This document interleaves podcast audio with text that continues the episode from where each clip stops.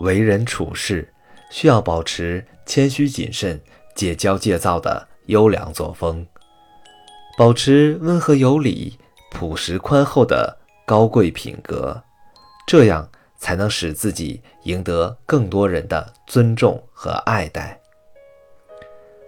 当你遇到一个傲慢无礼的人时，你越是谦虚有礼，对方的傲慢无礼会变得愈加厉害。在此情况下，双方在彼此心目中的地位完全失衡，即使你费尽心力，也很难和对方很好的交流和沟通。美国反映南北战争的浪漫主义小说《飘》的问世，引起了社会的极大反响。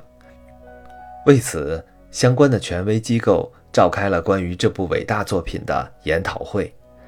应邀出席这个研讨会的，都是当时在世界文坛有一定影响的作家和评论家。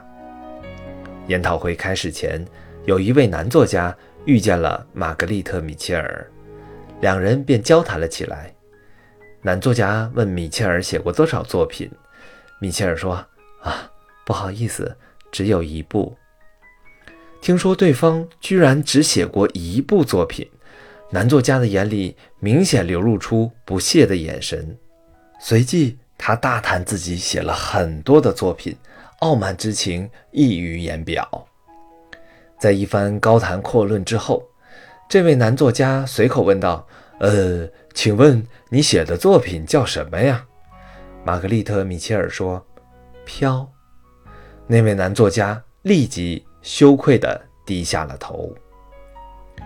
这位男作家也许不是那种眼高于顶、傲慢无礼的人，但是这个故事同样告诉我们：和傲慢无礼的人说话，以己之长攻彼之短，不失为一种行之有效的好办法。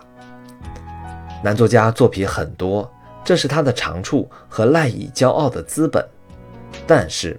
他的作品影响力和知名度都不如米切尔的《飘》。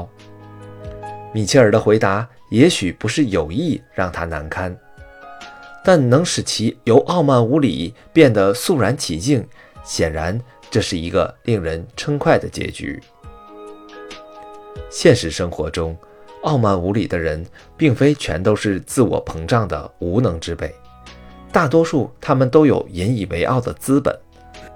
但人无完人，尤其是傲慢无礼的人，绝对有他们的短处和不足。只要你能敏锐地捕捉到对方的弱点，以己之长攻彼之短，对方的傲气就会瞬间化解。歌德是德国伟大的诗人，魏玛时期，歌德身居高位，有一位傲慢的贵族对此极为不满，常常想要给歌德难堪。有一天，两个人在湖边的小路相遇，道路很窄，只能容纳一个人通过。